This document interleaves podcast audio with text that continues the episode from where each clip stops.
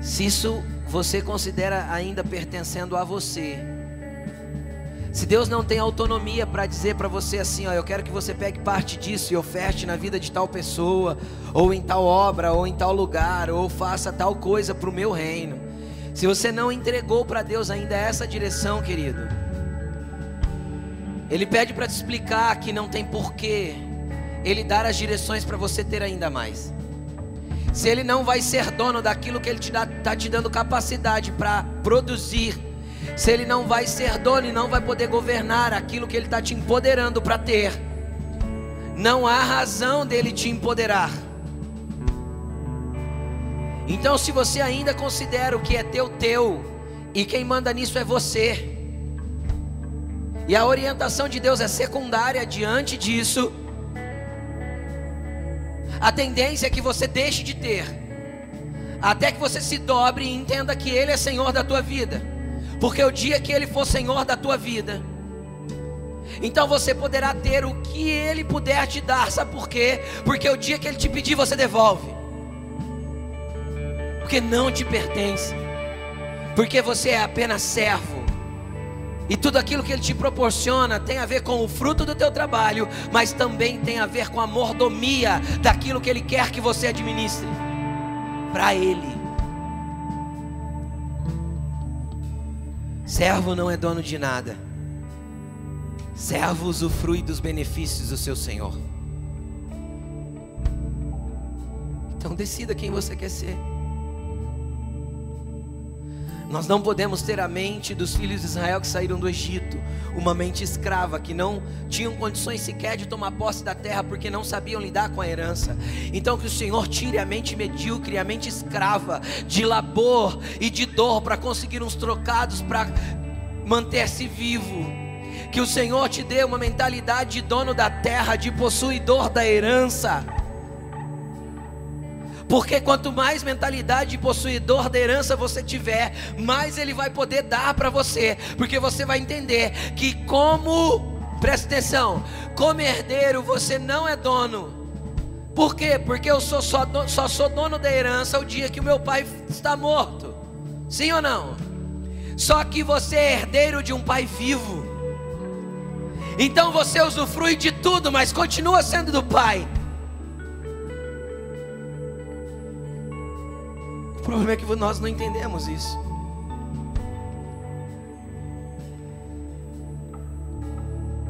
Coloque a mão sobre a sua cabeça, ou mente, ou fronte. Repita assim comigo, Senhor, me dê mentalidade de reino. Senhor, me dê mentalidade do reino. Nos dê mentalidade de governantes de dominadores, nos dê mentalidade de quem se movimenta pelo reino. Eu consagro a Ti, Senhor, fale isso para Ele.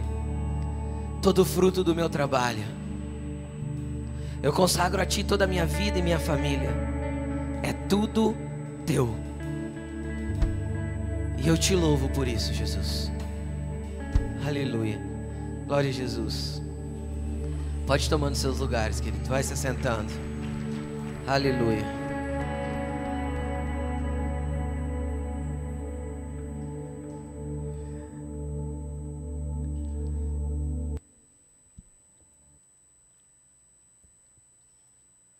Aleluia. Hoje nós vamos falar um pouquinho.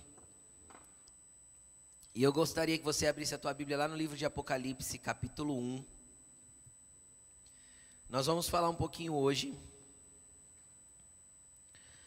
sobre as quatro linguagens da revelação de Deus.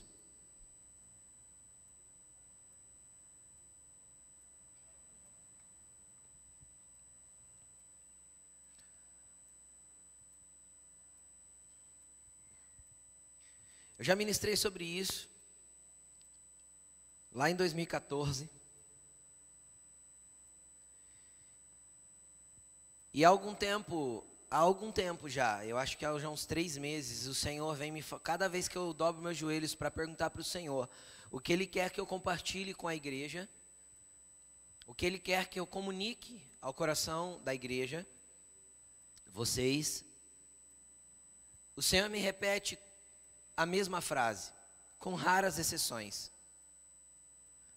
Ele pede para eu vasculhar aquilo que eu já ministrei, porque Ele quer que eu comece a ensinar novamente princípios que eu já ensinei há algum tempo atrás. Apocalipse capítulo 1.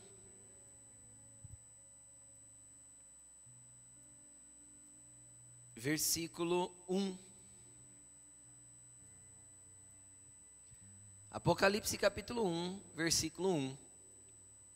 Diz assim: Revelação de Jesus Cristo. Não é isso que está escrito aí? Revelação de Jesus Cristo. Que Deus lhe deu para mostrar aos seus servos o que em breve há de acontecer. Ele enviou o seu anjo para torná-la conhecida ao seu servo João. Levante sua mão para o alto e faça uma oração agora. Pode fazer tranquilo, porque essa oração é poderosa, não tem nada que vá mudar na sua vida, a não ser para bom essa oração. Você vai repetir assim: Senhor, que eu tenha a tua revelação, para que se torne conhecido para mim aquilo que o Senhor há de fazer.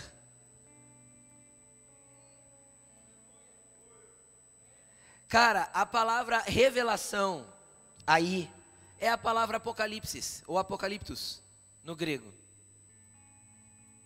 O que, que significa revelação? Revelação no grego significa dar-se a conhecer, tornar manifesto, divulgar o que era antes desconhecido das pessoas. O livro de Apocalipse, quando eu falo assim para você, Apocalipse, o que, que vem na tua cabeça? Bomba, guerra, destruição, fogo, não é? Errado. Distorção satânica daquilo que significa Apocalipse.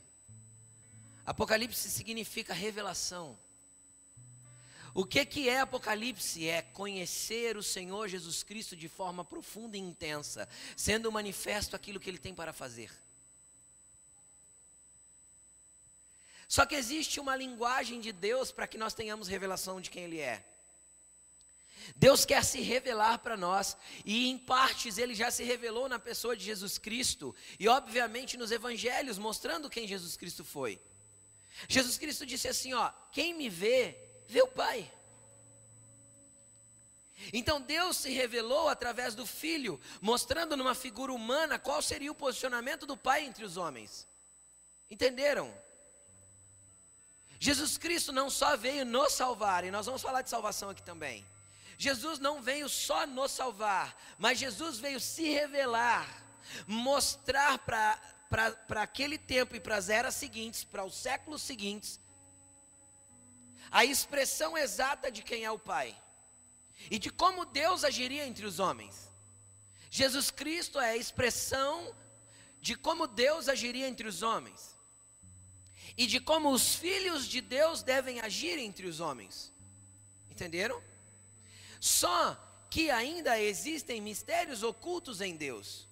Quando o apóstolo Paulo, lá no livro de Efésios, capítulo 1 e 2, para mim, para mim é, é, é, é um dos dois capítulos mais profundos da palavra de Deus, é Efésios capítulo 1 e 2. Se você ler aquilo ali devagarzinho, tentando entender cada frase que Paulo falou, é muito magnífico e muito profundo. Se você quiser anotar depois para ler em casa devagarzinho, sem pressa, verificando o que está escrito, Efésios capítulo 1 e 2. Ali Paulo começa dizendo assim: ó, nós já estamos assentados em regiões celestiais em Cristo Jesus, nós já somos abençoados com toda sorte de bênçãos nas regiões celestiais em Cristo Jesus. Cara, isso é muito doido. Nós estamos na terra, nós não estamos nas regiões celestiais, estamos? Não, mas podemos estar. Quem está entendendo o que eu estou dizendo? Mas tudo cabe de uma revelação de quem Jesus Cristo é para mim. Porque uma coisa é eu ter fé para ser salvo, outra coisa é entender quem Jesus Cristo é para mim. É ter Ele revelado no meu espírito, de forma que aconteça o que aconteceu, eu nunca mais largo dele. Entendeu? Por que a gente abandona Cristo? Porque tem pessoas que deixam Jesus porque nunca tiveram revelação de quem Ele é. Porque uma vez que eu o conheci na beleza da sua grandeza e santidade, e isso foi impresso no meu espírito, eu nunca mais o abandono. Porque eu já não sou eu mesmo, eu sou uma carta viva, escrita não com letra de homem, ou seja, não sou eu como pregador, ou uma pessoa que está te ensinando, te discipulando, ou alguém que está te orientando, ou o teu líder de gari, ou o pregador que você viu na internet, não são essas pessoas que estão escrevendo no seu coração. Porque a partir da revelação, eu tenho uma impressão no meu espírito de quem ele é, no sentido real de impressão. Alguém consegue desimprimir aquilo que foi impresso? Não. Se está impresso, o único jeito é rasgar e jogar fora. Concordam comigo ou não?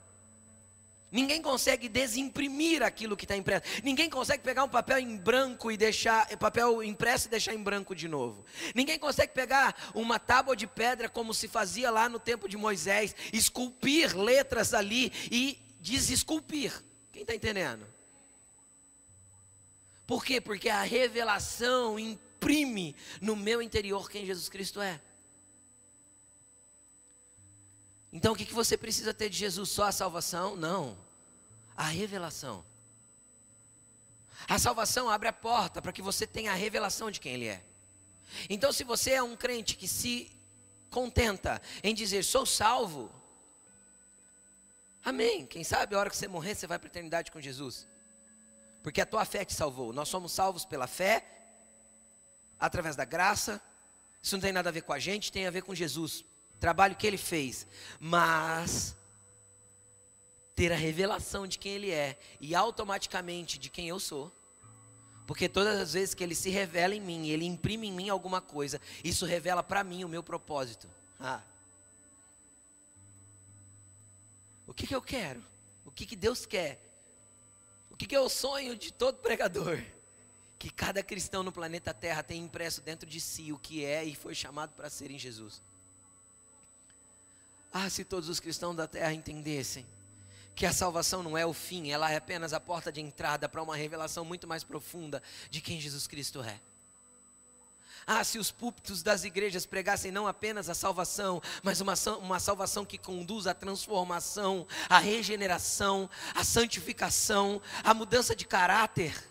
Uma, uma, uma, salvação que se expande e amplia para que sejamos íntegros e completos, sem ter falta alguma de nada, como diz a palavra. Ser salvo é bom, ser transformado é melhor. Conhecer Jesus é bom, ter a revelação de quem Ele é é melhor.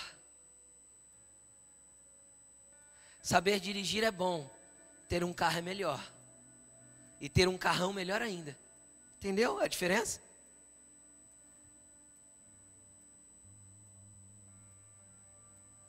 Tem gente que sabe dirigir até habilitado, mas não tem um carro. Vocês estão entendendo a comparação que eu estou fazendo? A tua habilitação te dá licença para dirigir, a tua salvação te dá licença para entrar na eternidade. Mas, cara, ter a revelação e poder acessar a eternidade antes mesmo de estar lá. Uau! Você entendeu? Vamos entender um pouquinho a respeito das linguagens da revelação de Deus. Vamos comigo para 2 Samuel capítulo 22, versículo 26.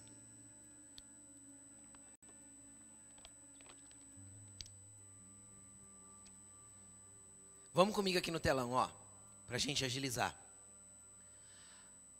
Ao fiel te revelas fiel.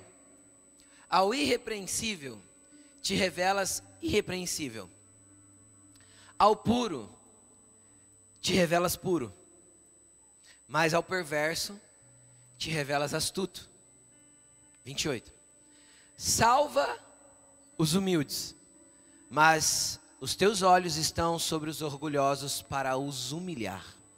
Volta lá no primeiro versículo e vamos falar um pouquinho a respeito das quatro linguagens da revelação de Deus. Linguagem 1: um, fidelidade. Existe um padrão ao qual um padrão de Deus na vida das pessoas aos, aos quais ele quer se revelar. Não tem a ver meramente com salvação. Vamos falar da salvação primeiro? Coloca o versículo 28, Mi. Salva os humildes. Vamos começar de trás para frente. Porque a gente é salvo antes de ter revelação. Salva os humildes. E o que é a humildade que conduz à salvação? A humildade que conduz à salvação é a primeira frase da primeira pregação de Jesus.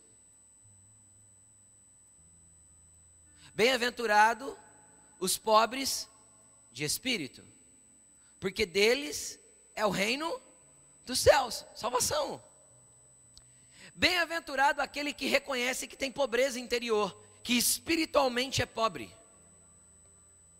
Bem-aventurado aquele que entende, tem humildade para reconhecer que tem pecado. Qual que é o grande problema da humanidade hoje? Aquilo que é pecado perante a palavra de Deus não é pecado para a humanidade. Vocês concordam comigo? O que que isso mostra? Mostra que não há humildade para reconhecer que estou errado. E tudo aquilo que não reconheci que estou errado, não mudo, não me converto, não há transformação e automaticamente não há salvação. Entenderam? Então, onde, onde a salvação é pela graça, é favor de Deus, é pela fé. Só que ao momento que os nossos olhos são iluminados, eu vou fazer uma pergunta aqui para fazer uma pesquisa rápida. Quem aqui, quando entregou a sua vida para Jesus, se é assim que podemos dizer, sentiu aquele negócio aqui dentro que você não soube explicar, mas aquilo te impulsionou a falar: Chega, Jesus, eu me rendo. 90% das pessoas levantaram a mão, por quê? Porque é pela graça, não, não é aqui. Entenderam? É uma, um, uma, um convencimento do Espírito de que estou errado e que preciso de Jesus e que mexe. E aí eu tenho humildade de dar o primeiro passo, levantar a minha mão e falar: tá bom, Jesus, eu me entrego para o Senhor. Não foi assim que aconteceu com você? Porque isso é trabalho do Espírito que demanda humildade. Humildade para abrir os nossos conceitos contra crente, não foi assim? Ah, eu não gosto de crente, porque não é? Não foi assim? A gente teve que quebrar muitos preconceitos para poder se render. Isso denota o quê? Humildade. Ele salva o humilde. Ele salva aquele que reconhece que precisa dele. Quem é salvo? Aquele que reconheceu que precisa dele. Vamos para a cruz. Ele está na cruz, tem um de um lado que zomba dele e fala para ele: Ó, oh, desce daí, salva, você salvou tanta gente, salva eu também, salva nós, desce daí. Esse cara era arrogante. Só que do outro lado tem um humilde. Senhor, eu estou aqui porque eu mereço a minha condenação. Você não. Lembra-te, lembra de mim quando você entrar na tua glória. O que, que Jesus responde para esse cara? Ainda hoje você vai estar comigo na eternidade. O que que esse cara demonstrou na cruz?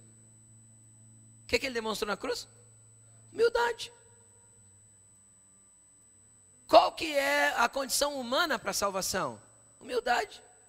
O resto é a graça que faz, o favor que faz. Humildade de falar assim, tá bom, eu me rendo. Prefiro estar com você, Jesus. E aí, vamos voltar lá agora para o 26. A partir do momento que eu acessei a salvação, então nós vamos caminhar para os níveis de revelação. E aí ele vem falando de alguns aspectos. O primeiro aspecto da revelação de Deus é a fidelidade. E é interessante quando nós vamos para o dicionário.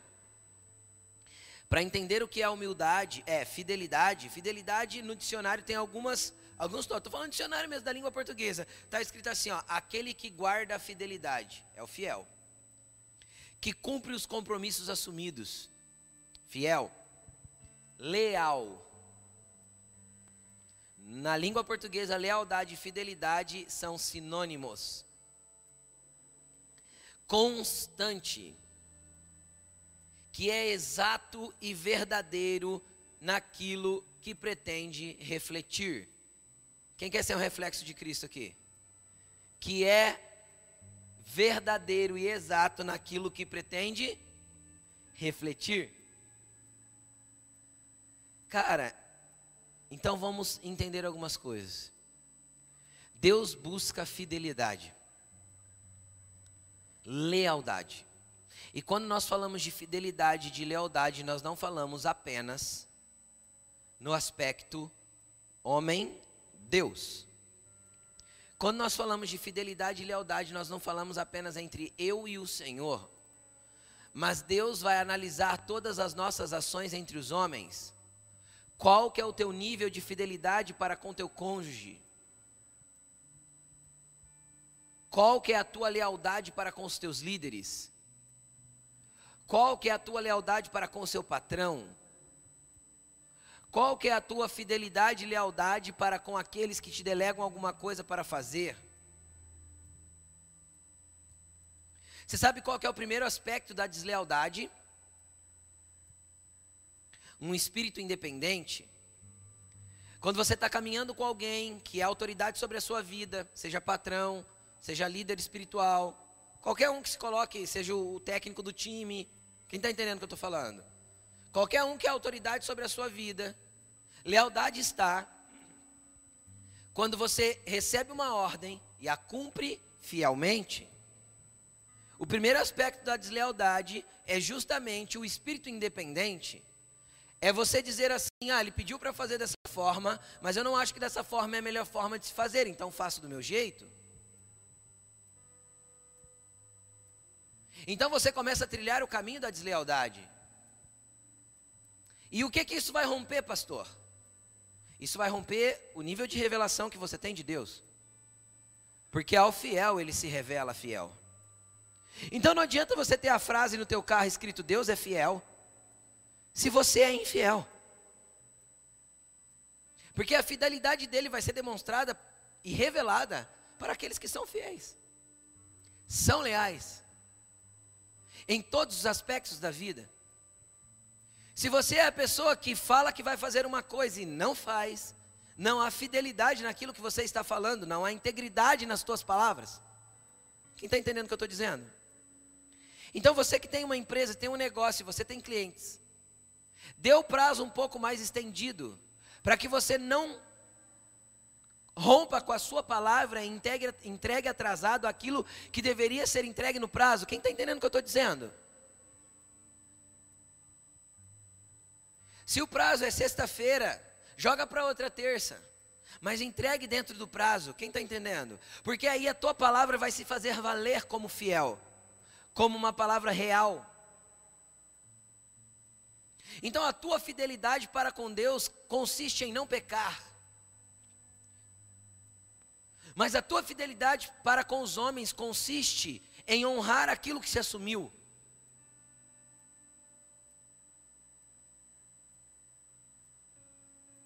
E ao fiel, ele se revela fiel.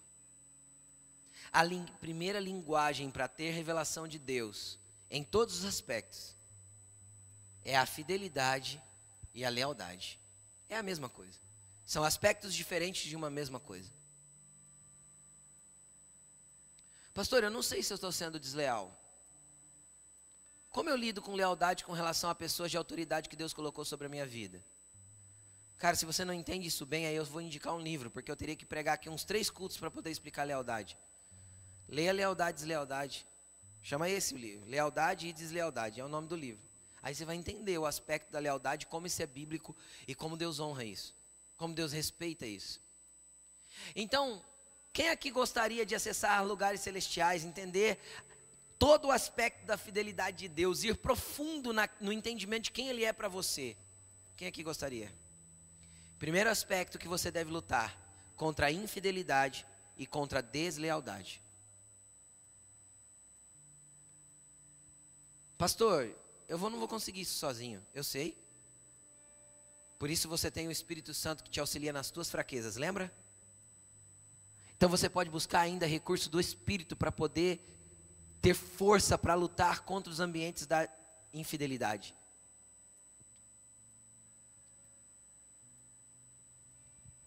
Mas não ignore isso. Não ignore porque Jesus tem muito a se revelar para você. Não ignore porque Jesus tem muito a fazer na tua vida. Você consegue entender isso?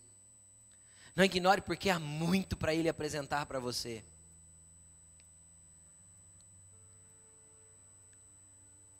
Vamos lá, segundo nível de revelação. Ele diz: ao irrepreensível se revela irrepreensível. E é interessante, deixa eu abrir aqui só um segundo. É interessante que na NVI está como irrepreensível. E se a gente pegar a tradução baseada na tradução de Almeida, quer ver? Deixa eu pegar aqui, gente. Tava, não estava aberto. Ele diz assim: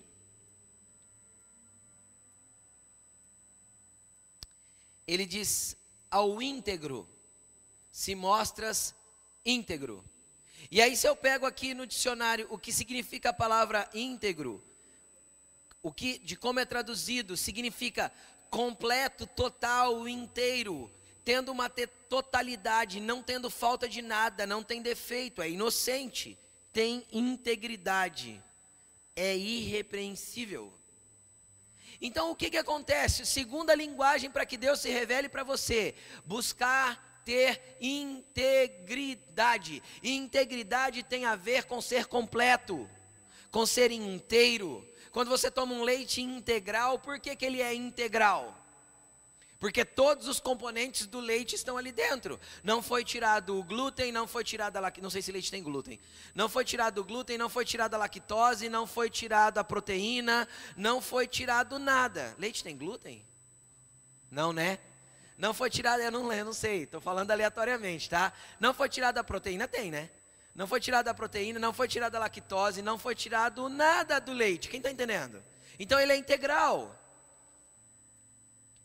O que, que isso significa, pastor? É que como a Laine pregou aqui a semana passada, não sei se todos ouviram a pregação, viram, se não, vá para a internet e assista. Deus trabalha com pessoas que têm espírito, alma e corpo integrais na presença dEle. Deus não te quer com o espírito fortalecido, mas com uma alma dilacerada, faltando pedaços, presas em traumas, em dores. Deus não te quer faltando coisas, Deus te quer inteiro. E automaticamente a tua integridade vai gerar uma pessoa irrepreensível. O que, que é o irrepreensível? O irrepreensível é aquele que não se há do que se repreender, não há do que o repreender. Entenderam? Uma pessoa que. O que, que eu falaria contra ela? Quem está entendendo o que eu estou falando? O que, que eu tenho para falar contra ela? Se eu tiver para falar, é porque eu, eu, eu imaginei eu criei um preconceito. O que é um preconceito, gente? É um conceito criado previamente sem conhecer a pessoa. Isso é preconceito. Sim ou não? Eu vou dar um exemplo, vamos fazer mais uma pesquisa rápida.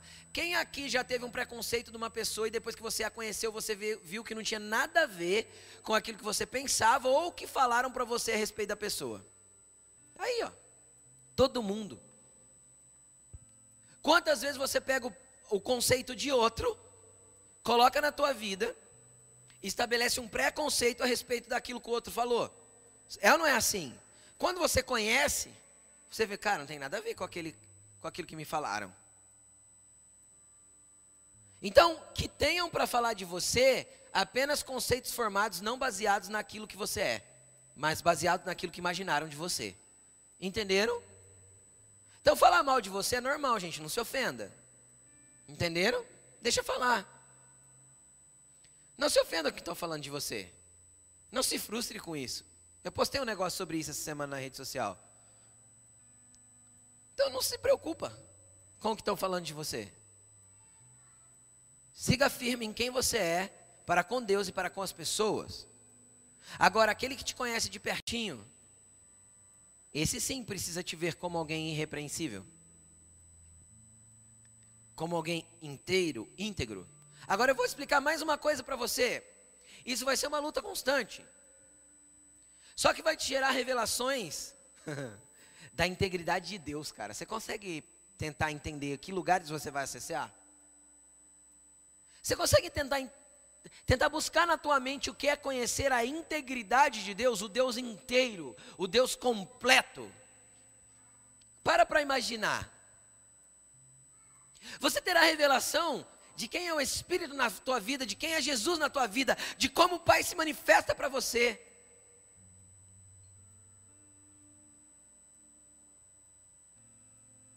E por que eu digo que vai ser uma guerra constante? Porque existirão momentos que a minha alma, a tua alma vai gritar, tentando voltar e se prender em mágoas, em feridas, em traumas, em coisas que as pessoas falaram. Quem já se viu retrocedendo para esses lugares e tendo que guerrear contra isso?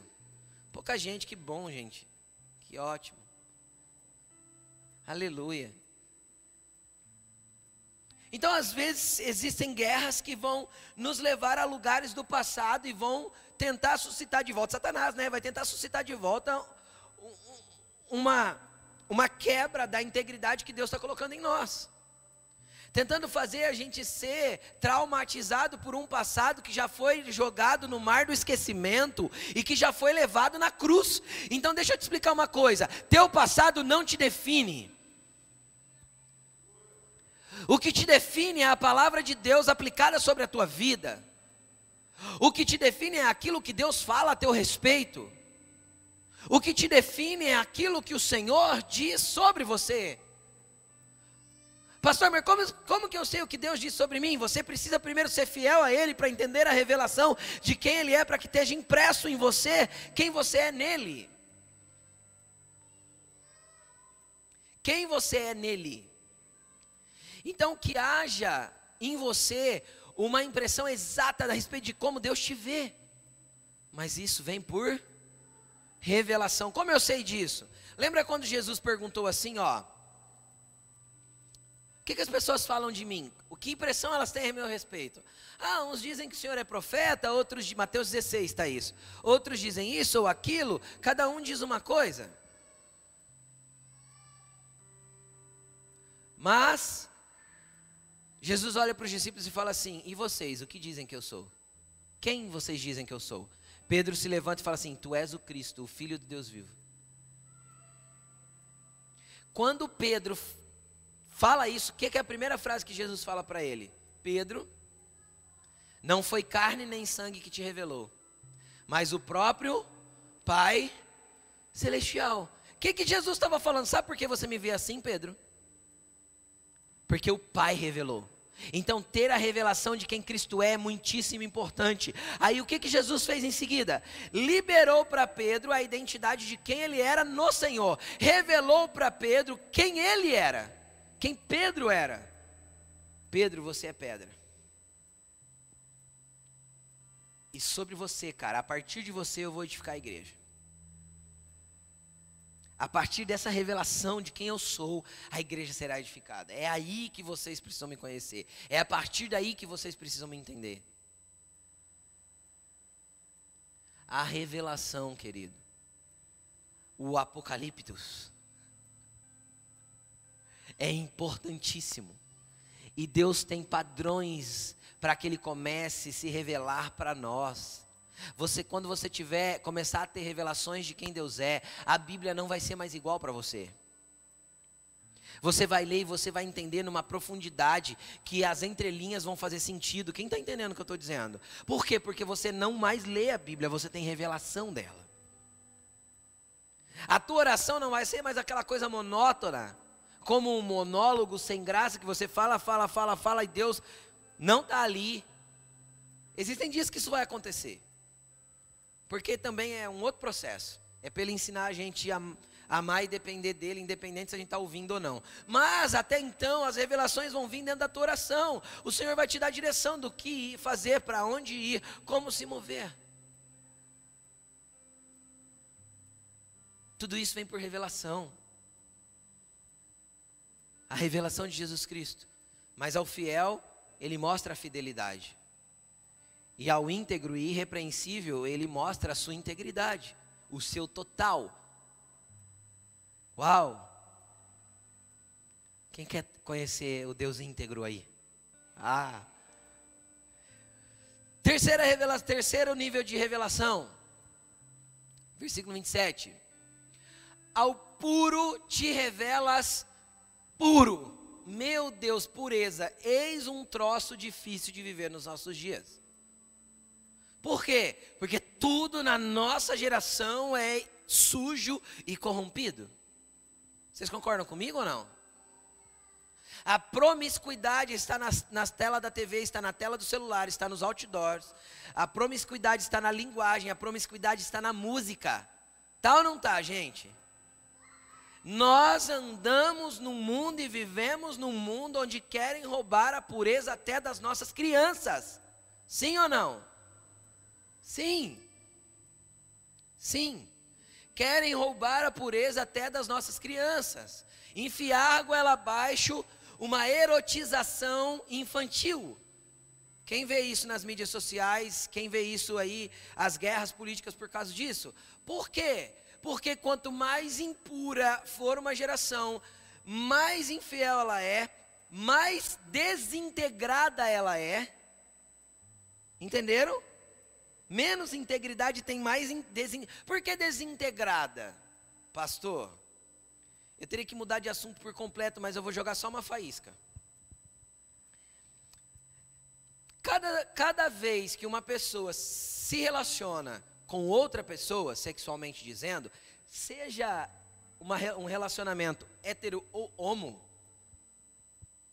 existe uma fragmentação de alma e uma transferência de coisas espirituais entre um e outro. Todas as vezes. Por isso que a bênção de Deus está sobre a aliança. Porque uma aliança diante de Deus é para ser inquebrável. Então, é polêmico isso, hein? Você ri, né? Então, biblicamente, quando alguém fala assim que não pode ter um segundo casamento, você deveria se casar com a primeira pessoa que você se deitou, porque lá você se casou a primeira vez. Porque casamento perante a palavra de Deus é os dois se tornando uma só carne. O apóstolo Paulo disse assim: ó, aquele que se deita com uma prostituta se faz uma só carne com ela, casou-se. Então tem gente que já está no vigésimo casamento, no trigésimo, no quadragésimo. Só que nunca foi para o altar com ninguém, então ele acha que não casou. E cada uma dessas pessoas, ela teve uma fragmentação de alma e uma conexão de espírito. Se tornando um, se tornando um, se tornando um, se tornando um, se tornando um. E aí? Aí nós temos que buscar voltar a ser íntegros em Deus. Inteiros. Aí às vezes a gente entende porque tanta fragmentação na humanidade hoje, tanta pessoas com desejos e vontades distorcidas e por falta de pureza. Então a desconstrução de Satanás está aqui se eu roubo a pureza das crianças, eu desintegro a estrutura espiritual e emocional delas e automaticamente elas não vão ser íntegras. E não sendo íntegras, elas nunca terão fidelidade. A infidelidade será parte constante na vida de uma pessoa que não é íntegra, integral, completa. Então, quando nós nos convertemos, já que vivemos num mundo tão sujo, tão impuro, o trabalho do Espírito em nós é esse. Primeiro, ele cria fidelidade para que sejamos integrais, para que consigamos andar em pureza. E a pureza é a santidade. E o apóstolo Paulo, em 2 Coríntios capítulo 7, versículo 1, ele orienta o seguinte: Desenvolvei a vossa santidade no temor do Senhor. Como que eu ando em pureza? Temendo a Deus, entendendo que Ele é o Deus que me salvou, mas Ele é o Deus que um dia vai se assentar no trono para me julgar. Ele é santo, eu não preciso ter medo dele, mas temor dele. Temor santo. E aí eu vou começar a desenvolver um ambiente de pureza. E eu vou guerrear com cada parte impura da minha vida. Aí eu entendo porque o apóstolo Paulo falou de frutos da carne e frutos do Espírito em Gálatas 5, 22, 20, 20, 19 ao 23.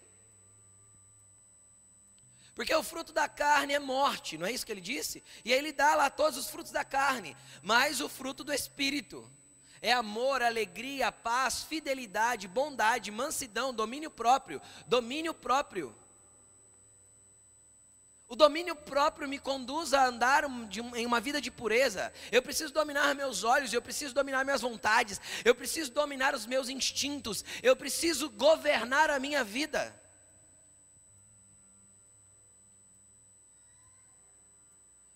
Tá, e como Deus se revela para quem anda em pureza, em santidade? Se revela santo. se revela puro. revela toda a essência da santidade que ele tem. Cara, quem conhece Deus mais de perto, sabe o que declara a respeito dele? Santo, santo, santo é o Senhor dos exércitos, e toda a terra está cheia da sua glória. Não é isso que os serafins clamavam e cantavam lá na visão de Isaías capítulo 6? Então, quem vê, quem contempla a Deus mais de perto, quem tem um Deus revelado bem de pertinho, o que eles cantam? Cantam a pureza de Deus. Cara, é esse lugar que Deus quer que a gente acesse. Só que são níveis de revelação, são níveis de entendimento, são níveis de revelação que nós temos que ir buscando. Então você vai buscar andar fiel, leal primeiro, são coisas mais fáceis. Nossa, pastor, eu não acho, mas é. Depois você vai buscar a tua integridade no Senhor, ser inteiro, ser um, e por último você vai entrar num nível de santidade e pureza. Essa é a construção de Deus na nossa vida. Na onde nós vivemos com, num mundo impuro, num mundo torpe, num mundo sujo, num mundo torto. Só que Deus tem revelação para as pessoas que buscam essas coisas incessantemente e clamam a Deus: Deus, é assim que eu quero viver.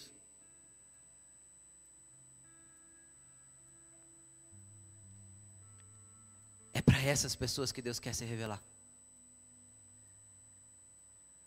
Você pode conhecer o poder de Deus através do Espírito Santo. Você pode conhecer a força de Deus através dos milagres que Ele realizou na sua vida. Você pode conhecer a salvação de Deus através do que Ele efetuou na tua casa. Mas você precisa conhecer as revelações de Deus para entender quem Ele é e caminhar com Ele de perto. Você entendeu isso? É nesse lugar que Deus quer que você caminhe. É nesse lugar que Deus quer que você ande. E por último, tem um nível de revelação que você nunca deveria querer conhecer. Ao perverso, ele se revela astuto. Aí a gente começa a pensar assim: meu Deus, Deus astuto? Você já não pensa isso? Sim ou não? Na outra tradução está escrito assim: ó, ao perverso ele se revela inflexível. Sabe o que, que isso significa? Significa que o perverso, e se nós pegarmos o que é perverso, aquele que se desvia do que é considerado bom, ele é avesso, ele é oposto. Esse é o perverso. Significado de perverso no dicionário da língua portuguesa. O que, é perverso? Aquele que se desvia do, daquilo que é considerado bom e correto, ou razoável. É avesso, é contrário e é oposto. Oposto a quê? Contrário a quê? Avesso a quê? A tudo que Deus acabou de explicar é avesso contrário e oposto à fidelidade, à integridade e à pureza. Entenderam? Todos aqueles que andam contrários e avessos a isso, Deus se mostra astuto. O que é uma pessoa astuta? Não é uma pessoa que engana o outro facilmente? O que, que significa? Eu gosto da tradução inflexível. Significa que Deus não vai se deixar conhecer. Se a pessoa tentar achar Deus sendo dessa forma, Deus vai se esquivar dela. Ou vai se mostrar inflexível para ela. Você consegue entender isso? Agora você imagina você encontrar um Deus inflexível. é só rejeitar as outras três coisas. É só achar que está tudo bem o teu pecado e continuar vivendo a vida sem humildade para reconhecer que você está errado. Ah, pastor, esse é o Deus do Velho Testamento. Deus não é mais assim, porque Jesus ama todos e todos que vêm a Ele, jamais Ele lança fora. Eu concordo. Só que eu vi no Novo Testamento Isaías, é, Ananias e Safira ser morto. Porque se mostraram perversos. Eu leio no Novo Testamento Deus dizendo assim: ó, eu resisto soberbo, mas dou graça ao humilde. Dou o que para o humilde? Graça. Mas eu resisto soberbo. Agora você sabe o que é ser resistido por Deus? Ser resistido por Deus, cara, eu preciso exemplificar isso. Vem cá, Luan, ajuda eu. Vem cá. Vem cá, Luiz.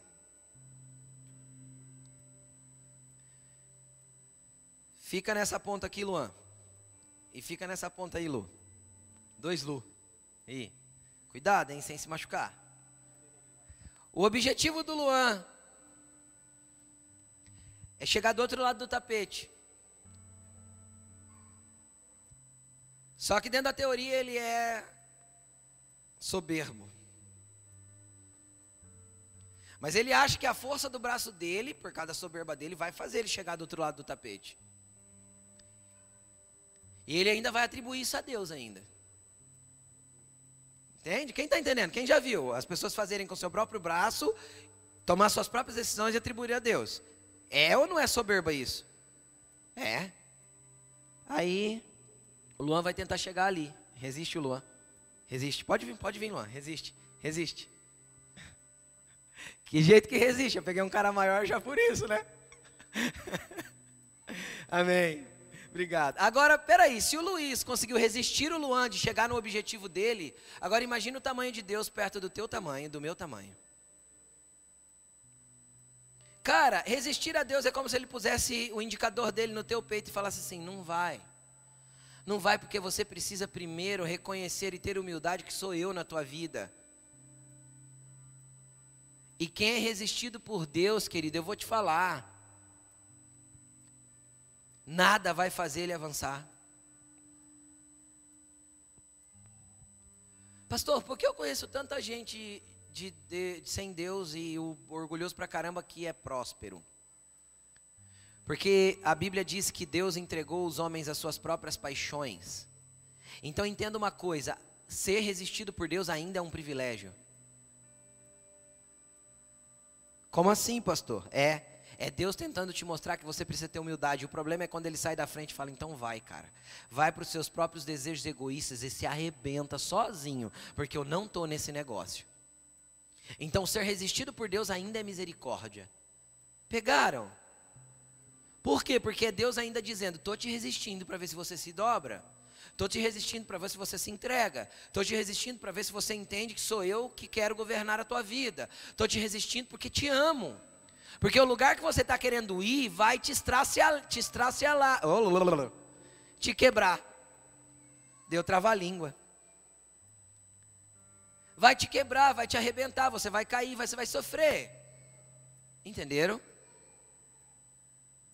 Ser resistido por Deus ainda é misericórdia e graça. O problema é quando Ele libera os homens para viverem o que querem. Meu Deus do céu. Aí é o que literalmente a Bíblia diz que um abismo chama outro. E vai ficando cada vez mais profunda a cova. E Deus ainda está disposto a resgatar. Porém, precisa do que mesmo para ser salvo? Humildade. Indiscutivelmente.